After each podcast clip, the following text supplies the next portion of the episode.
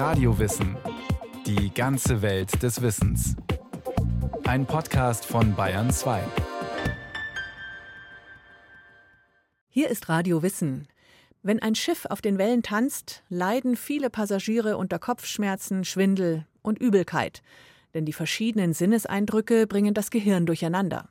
Medikamente können die Symptome lindern, wirklich helfen kann aber nur ein Mittel,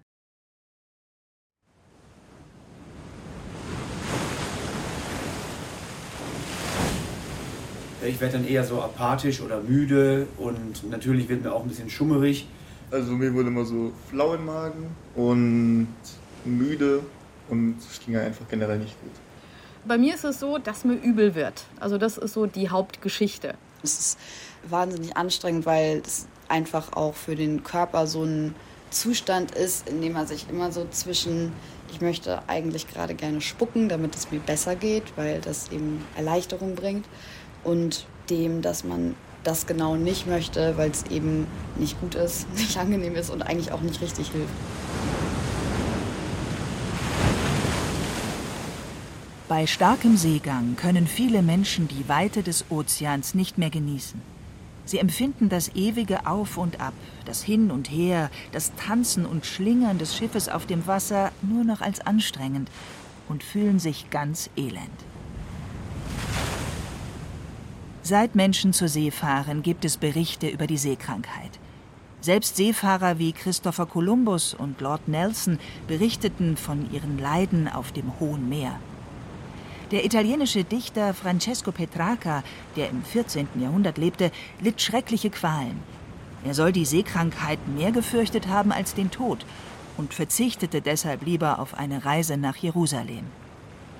Und auch der Schriftsteller Heinrich Heine klagte in seinem Gedicht Seekrankheit über das unerträgliche Schwanken, Schweben, Schaukeln und die Verzweiflung, weil überall nur bewegtes Wasser ist. Manche Menschen fühlen sich nur unwohl, andere dagegen richtig krank, manchmal für zwei bis drei Tage. Andreas Koch ist Professor am Schifffahrtmedizinischen Institut der Marine im schleswig-holsteinischen Kronshagen. Ganz grob kann man sagen, normalerweise beginnt die Seekrankheit ja fast unbemerkt. Eigentlich viele Menschen berichten auch über eine Müdigkeit, ein sich zurückziehen, eine leichte Lethargie, die eintritt, eine Anteilslosigkeit oder wenig Interesse an der Gemeinschaft, dann zunehmend Kaltschweißigkeit, Speichel im Mund und dann zunehmend die Übelkeit, die dann letztendlich im Erbrechen endet. Die Seekrankheit, auch Kinetose genannt, zählt zu den klassischen Bewegungskrankheiten. Oft wird sie deshalb auch Motion Sickness genannt. Die typischen Symptome können auf See oder zum Beispiel auch im Karussell, in der Achterbahn, im Flugzeug oder auf kurvenreichen Straßen auftreten.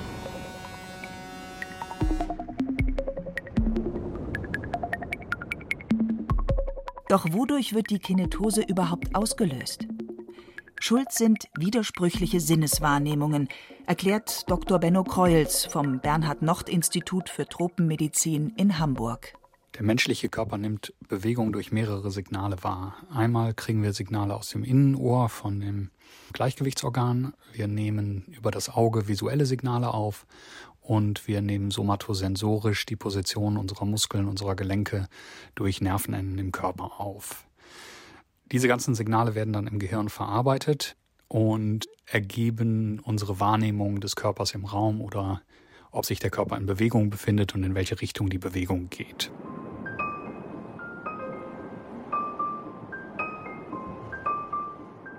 Das Gleichgewichtsorgan im Innenohr, der sogenannte Vestibularapparat, registriert mit seinen Haarzellen Bewegungen und meldet dem zentralen Nervensystem die Beziehung des Körpers zur Schwerkraft, also Bewegungen nach oben und unten.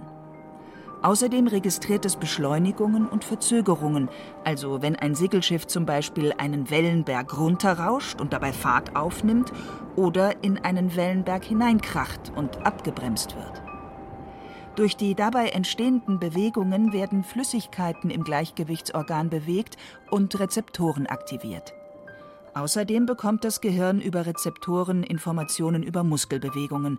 So kann beispielsweise die Lage im Raum, die Stellung des Kopfes, des Rumpfes, der Arme und Beine erkannt werden.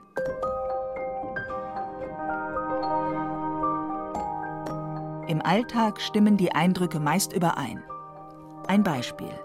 Wenn wir mit dem Fahrrad in eine Rechtskurve fahren, sehen wir die Kurve.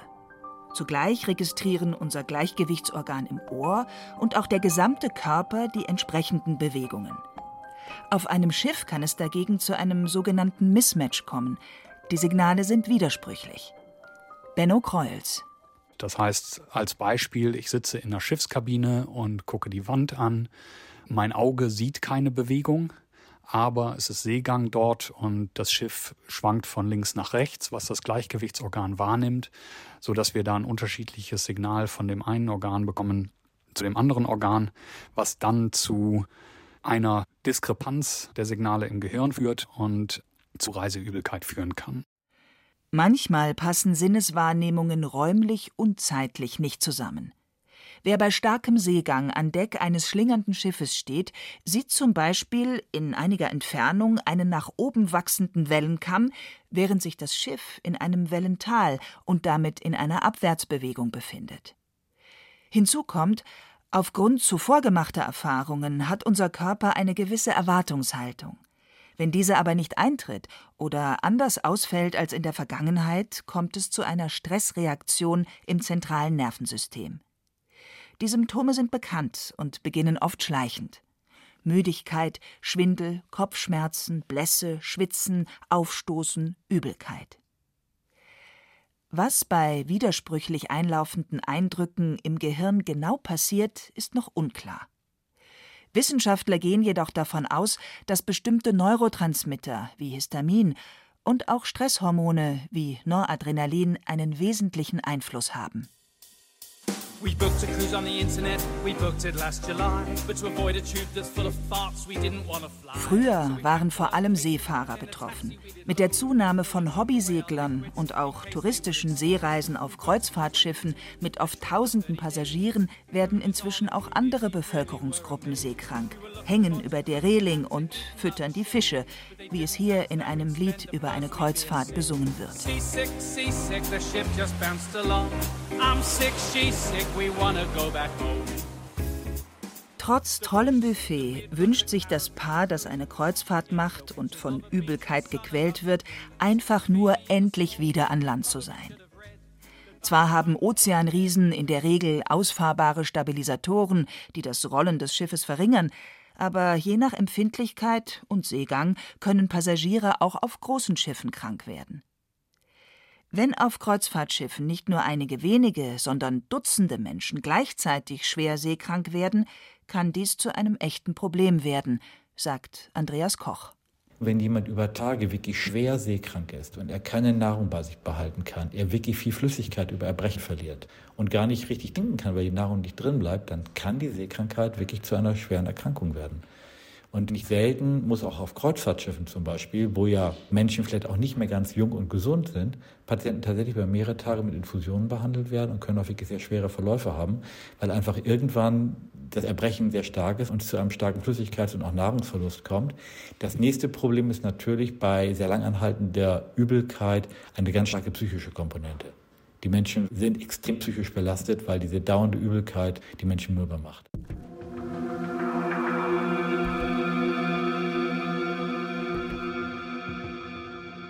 Die 59 Jahre alte Bettina aus Diesen am Ammersee ist seit vielen Jahren leidenschaftliche Seglerin.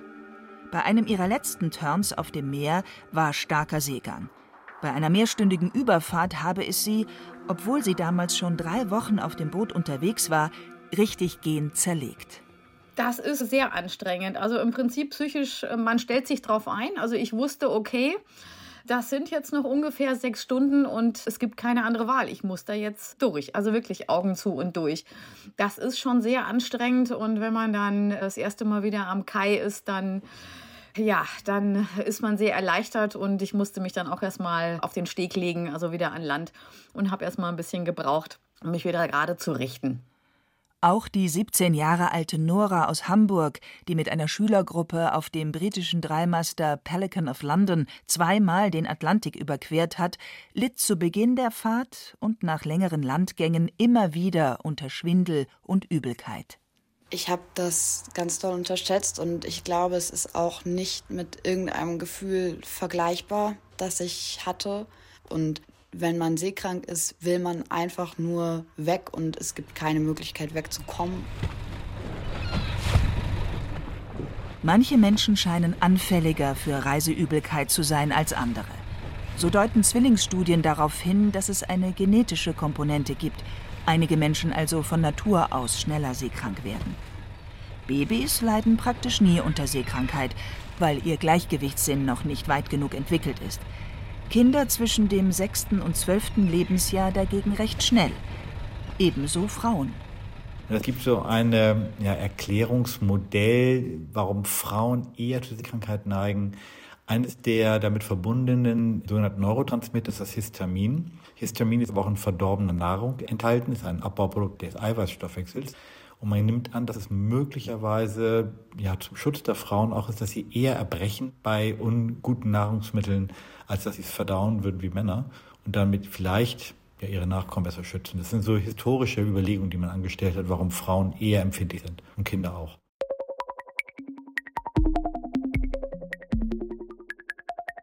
Auch die Hormone scheinen eine Rolle zu spielen. Am anfälligsten sind Frauen zum Zeitpunkt der Menstruation, am wenigsten zum Zeitpunkt des Eisprungs. Dazu passt auch, dass Schwangere oder Frauen, die hormonelle Verhütungsmittel wie die Pille nehmen, häufiger seekrank werden. Außerdem hängen Patienten, die unter Migräne leiden, häufiger über der Reling als gesunde. Warum, ist noch nicht geklärt. Die Erwartungshaltung scheint ebenfalls eine Rolle zu spielen. Wenn ich erwarte, dass ich unter Reiseübelkeit leiden werde, dann tritt es auch deutlich häufiger ein. Es gibt eine Studie bei Marinesoldaten, denen vorher gesagt wurde, die Wahrscheinlichkeit, dass eine Reiseübelkeit auftritt, ist sehr, sehr gering. Und die hatten dann deutlich signifikant weniger Reiseübelkeit oder seltener Reiseübelkeit als Soldaten, denen das nicht gesagt wurde. Wind und Wetter beeinflussen den Seegang. Als sogenannter Swell reisen die Wellen oft über Tage und über viele hundert Kilometer weit. In der Nordsee kann der vertikale Abstand zwischen Wellenkamm und Wellental mehrere Meter betragen. Im Nordatlantik wurden auch schon 19 Meter hohe Wellenberge gemessen. Aber nicht nur die Höhe, auch die Richtung, aus der sie auf das Schiff treffen, wird von Seglern unterschiedlich gut vertragen. Nora findet Kippbewegungen schwierig. Also es gibt ja einmal die Bewegung vom Schiff, dass es vom zum Heck schwingt, also dass es eben so nach vorne und nach hinten kippt quasi und einmal zu den Seiten hin. Und für mich war es immer angenehmer, wenn es von Seite zur Seite anstatt von vorne nach hinten geschaukelt hat. Das ging ziemlich vielen Leuten so. Auch dem Münchner Schüler Kilian, der mit Nora an Bord war, wurde bei bestimmten Wellen schneller schlecht. Wellen von vorne, weil das Schiff dann immer so in diese Wellen reinkracht oder von der Seite, weil das Schiff dann immer so seitlich schwankt, was auch nicht so angenehm ist. Und von hinten fand ich es eigentlich immer relativ angenehm. Das war das angenehmste. Erfahrungsgemäß halten viele Menschen ein krängendes Schiff, also seitliche Bewegungen, besser aus als ein schnell stampfendes Schiff, wenn sich also das Schiff auf und ab bewegt. Bekannt ist, dass die Frequenz einen Einfluss darauf hat, wie schnell Menschen seekrank werden. Je langsamer die Bewegungen sind, umso belastender sind sie. Ganz grob sagt man so Bewegung im Bereich von 2 bis 0,5 Hertz. Das bedeutet, alle 2 bis 10 Sekunden Wellenbewegungsamplitude werden als besonders unangenehm aufgefasst. Das ist eine relativ langsame Bewegung. Eine Welle alle 10 Sekunden, alle 20 Sekunden. Das ist relativ langsam. Relativ schnelle Bewegungen werden weniger unangenehm aufgefasst. Oft fühlen sich Passagiere schon etwas besser, wenn sie sich in der Mitte des Schiffes positionieren. Benno Kreuels. Wenn man weiß, dass man unter Seekrankheit leidet, also wenn das in der Vergangenheit schon mal aufgetreten ist und man sich jetzt auf eine Seereise vorbereiten möchte, gibt es verschiedene Möglichkeiten, was man machen kann.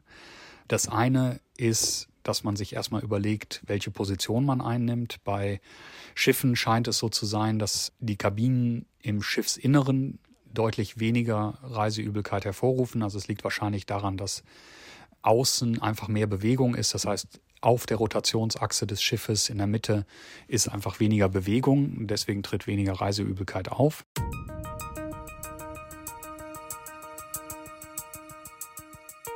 Es gibt verschiedene Medikamente wie Antihistaminika oder Scopolamin.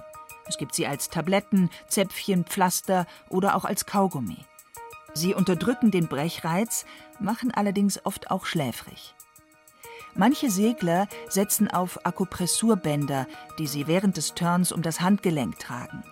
Dort liegt, etwa drei Finger breit über der Beugefalte des Handgelenks, in der Mitte zwischen Elle und Speiche, ein wichtiger Akupressurpunkt.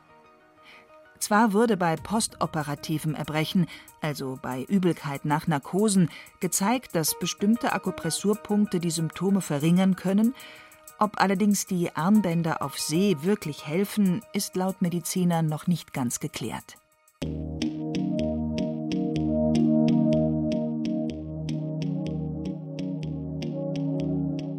Wer leicht seekrank wird, sollte auf seine Ernährung achten. Ein voller Magen ist nicht gut, ein leerer aber auch nicht.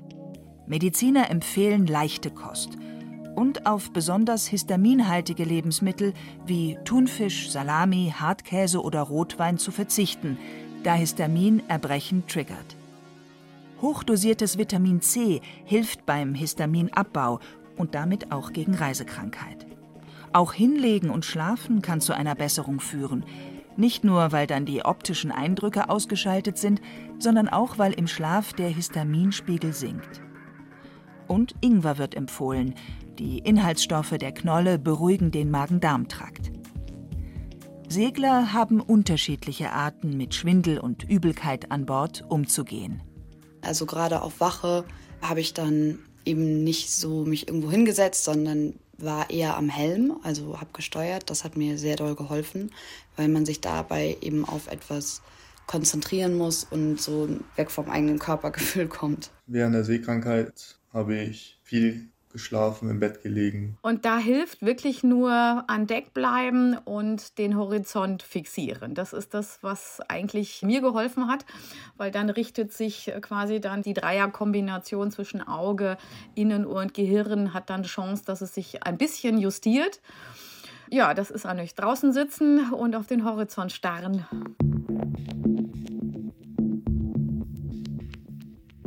Übrigens muss man inzwischen gar nicht mehr in See stechen, um typische Symptome zu entwickeln. Manche Menschen werden auch im heimischen Wohnzimmer seekrank, ausgelöst durch Videospiele an großen Bildschirmen oder durch das Tragen von Virtual Reality Brillen. Simulator Sickness heißt dieses relativ neue Beschwerdebild, sagt der Hamburger Mediziner Kreuels. Während bei einer Seereise das Auge die Bewegung nicht sieht, wenn man in der Kabine ist, das Gleichgewichtsorgan sie aber wahrnimmt, ist es zum Beispiel bei Virtual Reality Brillen umgekehrt. Da sehen die Augen die Bewegung, das Gleichgewichtsorgan nimmt aber die Bewegung nicht wahr im selben Maße. So empfängt das Gehirn natürlich dann auch diskrepante Signale und die Reiseübelkeit oder Sehkrankheit fängt man sich dann auch in der Corona-Quarantäne oder im Homeoffice ein. Hier hilft es dann meistens, die Virtual Reality Brille abzusetzen und aus dem Fenster zu gucken. Und auch für echte Seekranke ist die gute Nachricht, die Beschwerden klingen in der Regel ab, sobald man wieder festen Boden unter den Füßen hat. Aber manchmal kommen die Symptome beim Landgang auch wieder. Sie werden dann als Seemannsgang, Schwankschwindel oder als Mal de Débarquement bezeichnet. Klassischerweise ist das so, dass man dann eine gewisse Wellenbewegung spürt, die eigentlich gar nicht mehr da ist. Das kennen, glaube ich, viele Menschen. Meistens verschwindet das nach entweder ein paar Minuten oder ein paar Stunden. Es wird manchmal etwas dadurch verstärkt, dass man die Augen schließt oder wenn man abends dann im Bett liegt, nachdem man den ganzen Tag auf dem Boot war, merkt man noch die Wellenbewegungen. Meistens ist das relativ harmlos und führt auch nicht zu Übelkeit oder Schwindel. Es gibt allerdings wenige Leute, bei denen das über Wochen, Monate und Jahre anhalten kann und auch mit Schwindel assoziiert ist. Das kann dann natürlich doch durchaus den Alltag einschränken und die Lebensqualität senken.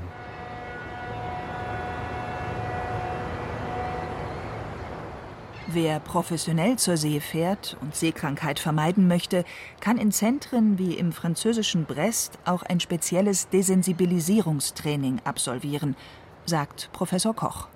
Es gibt dort zum Beispiel einen Stuhl, der sich dreidimensional bewegt, der also sozusagen dem Wellengang angepasst werden kann, der Bewegung, eine virtuelle Brille, mit der derjenige eben auch den Seegang dann sieht und spürt und damit eben letztendlich Stück für Stück und Schritt für Schritt daran gewöhnt wird, den Seegang zu verkraften, die sich widersprechenden Sinneseindrücke zu erlernen und damit sozusagen die innere Erwartungshaltung ein wenig umzuprogrammieren und damit geschützt zu sein. Das soll dann nach deren Berichten über Monate anhalten und, und eben nachhaltig auch zu einer Besserung dann führen.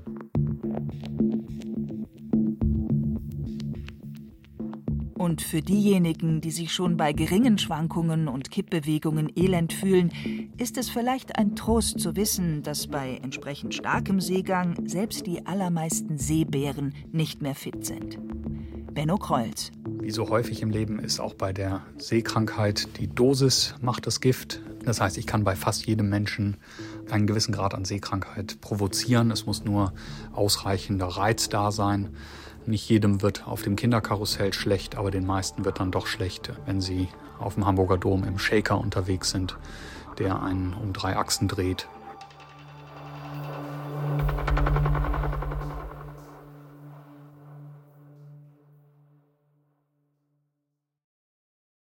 Die Qualen der Seekrankheit hat Claudia Steiner beschrieben. Wer mehr dazu möchte, es gibt auch einen Podcast speziell zum Gleichgewichtsorgan, zu finden unter dem Titel das Ohr, wie Hören unser Leben prägt, im Podcast Center von Radio Wissen. Viel Spaß dabei.